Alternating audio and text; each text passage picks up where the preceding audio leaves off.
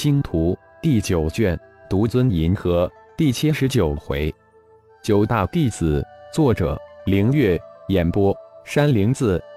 血麒麟化身浩然回归的第三天，吕纯再次来访，主动提出将吕氏家族在猎户玄帝的十几个星域送给星光光家。血麒麟化身当然明白其中之意，也不说破。直接赠给吕氏家族四十颗化阴丹，吕纯自是大喜回望，兴高采烈而去。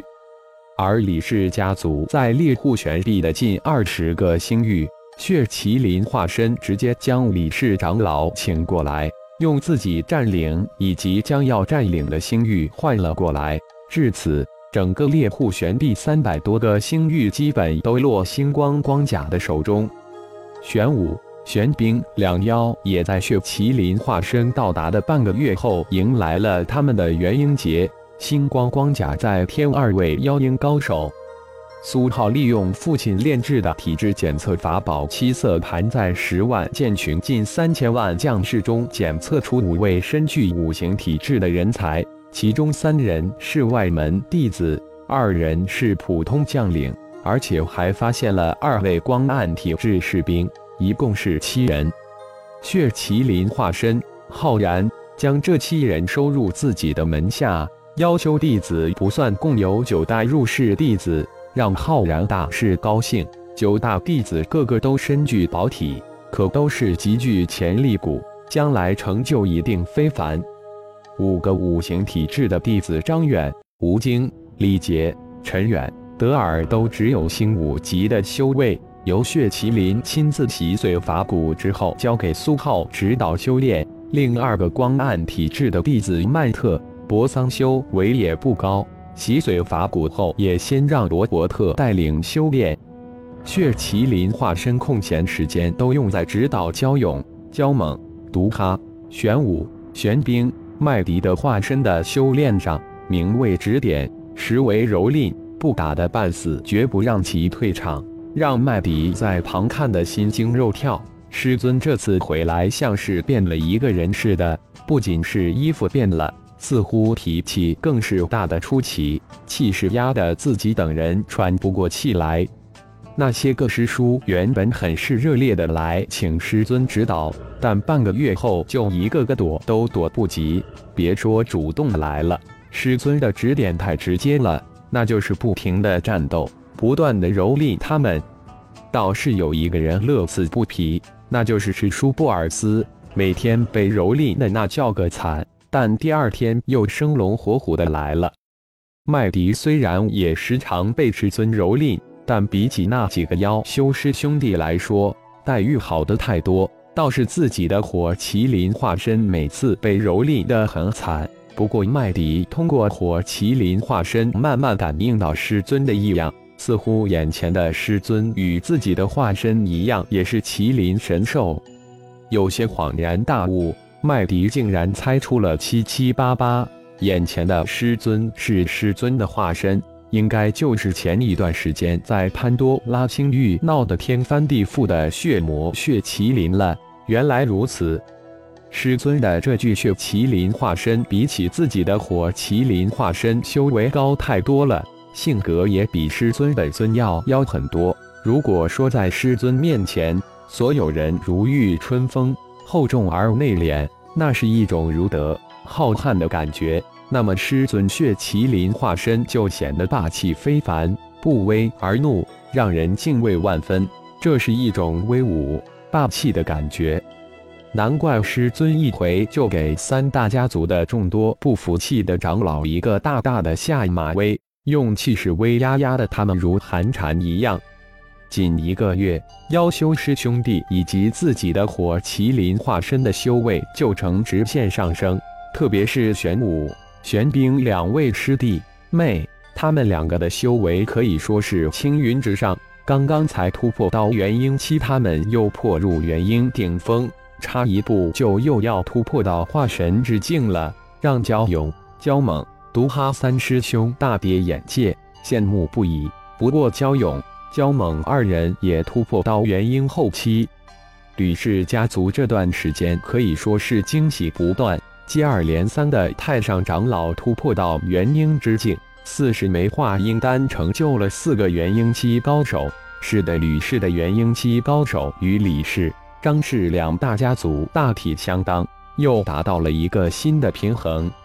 三大家族一百多元婴期高手在浩然回归后，硬是没有一个人敢去找他切磋，连念头都不敢有。三大家族内部倒是切磋不断。到了这个层次，在大银河系已经是顶峰了。没有灵石丹药，别想再前进分毫。而灵石在大银河系那可是奇缺之物，一个家族有那么几颗就算了不起了。除了浩然有巨量的灵石外，帕拉斯家中也有上些。不过，相对于帕拉斯如此大的家族，那几十万灵石也是杯水车薪了。只能用在少数人的身上。这次莎娜没有跟着来到前线，因为她的大度已经严重的影响了她的行动，更不用说战斗了。再说了，整个帕拉斯家族谁敢冒这个险？因此，莎娜带着闪电以及二头光翼飞虎，乘坐波伊秘密返回帕拉斯星域，等候孩子的出生。苏浩自修炼冰火神诀以及太极阴阳诀以来，感觉两种功法的修炼进展特别慢，修炼如同涡虫一般，这让他十分的难堪。父亲说过，冰火神诀是帕拉斯家族的传承神诀，不可外传，因此他还真不敢去请教师叔布尔斯。其实他不知道的是，布尔斯修炼的冰火神诀比他还要慢。这种特殊的神诀可不是那么好修炼的。以苏浩现在的修为，能有如此进度，已经算是非常不错了。而太极阴阳诀进展慢，那是肯定了。太极阴阳诀先要形成中丹田，然后在中丹田中形成太极阴阳丹。苏浩没有机缘像自己的父亲那样修炼出五行丹田。在浩然返回大银河之前，他就修炼出五行石丹。虽然后来父亲为他打通了九阴引脉、九阳引脉以及三百六十五的经脉节点，但已经没有可能修炼出五种五行金丹了。中丹田也是三百六十五的经脉节点中的一个，要想将其扩展为下丹田那么大，那可不是那么容易的事情。修炼进展慢也在情理之中，能否修炼成功太极阴阳丹，还得有机缘才行。以苏浩现在的状况，不是想修炼就能修炼成功的。父亲回归表现出来的异样，不仅是麦迪猜测出来了，作为儿子的苏浩也猜出来了，因为师兄麦迪的身外化身火麒麟，父亲也告诉了他。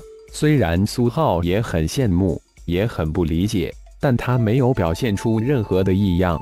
父亲这样做自有父亲的道理。父亲当时对自己说：“你是五行圣体，以后的机会多的是。火麒麟正好配上麦迪的九阳体质。可能面前的父亲只是父亲的一尊身外化身，但苏浩没能猜出父亲身外化身是什么。”不过，他悄悄地看过父亲化身蹂躏妖修师兄弟们，就是师兄麦迪的火麒麟化身，也被父亲的化身蹂躏的惨不忍睹。一下子多了五个需要指导的师弟，苏浩原本就十分紧张的时间越发的紧张起来。不仅要管理庞大的剑群，还要教导父亲化身丢过来的五个师弟，而且自己还是三位干阿妈、三位干爸。二十多位师叔儿子、女儿这一大群人的大哥，整天没事就往自己这里跑；还有一帮师叔门收的弟子，也是经常过来请教，让苏浩头都大了。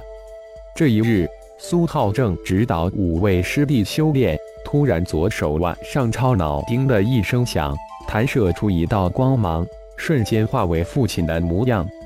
父亲苏浩惊呼了一声。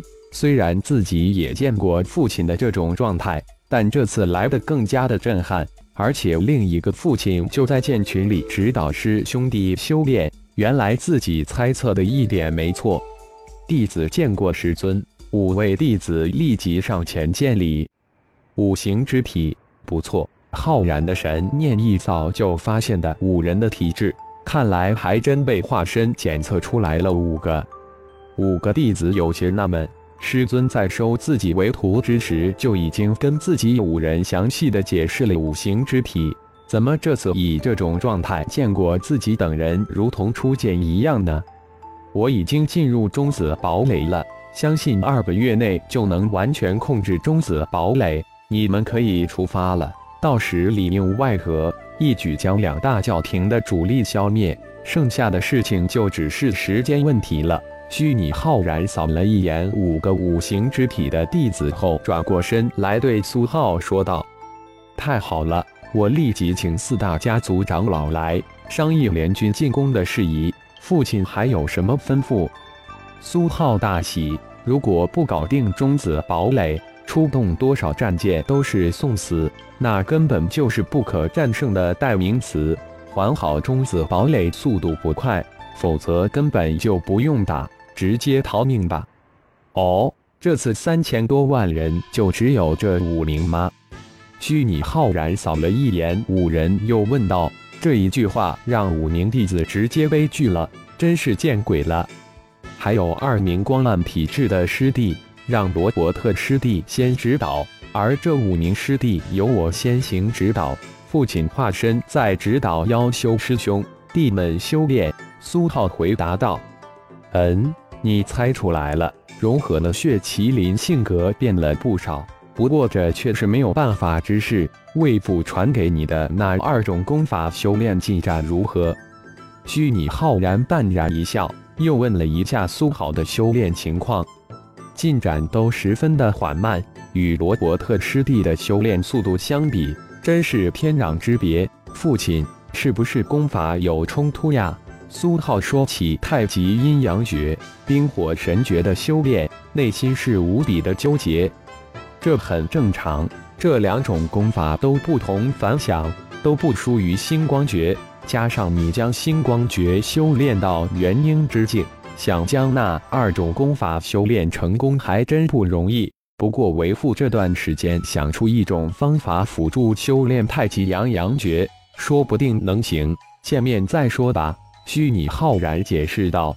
“父亲，二妈回帕拉斯星域了。如果有时间，经常跟妈和二妈去个信，妈很惦记您。”苏浩突然转移了一个话题，知道。几天前还跟你妈聊了很久，你二妈也快要给你添一个小弟弟了。这场大战过后，我就要做手返回修真界的准备了。星光光甲的事情也要尽快安排好，没有太多的时间了。虚拟浩然说完，身形一晃，嗖的一声钻进了苏浩的超脑之中。五位师弟，刚才所见所闻不可传递七人之耳。我继续给你们讲解一下火系法术火焰剑。五个弟子被刚才的虚拟师尊的话弄糊涂了，对于师兄后面讲的火焰剑的精要一句都没有听进去。感谢朋友们的收听，更多精彩有声小说尽在喜马拉雅。欲知后事如何，请听下回分解。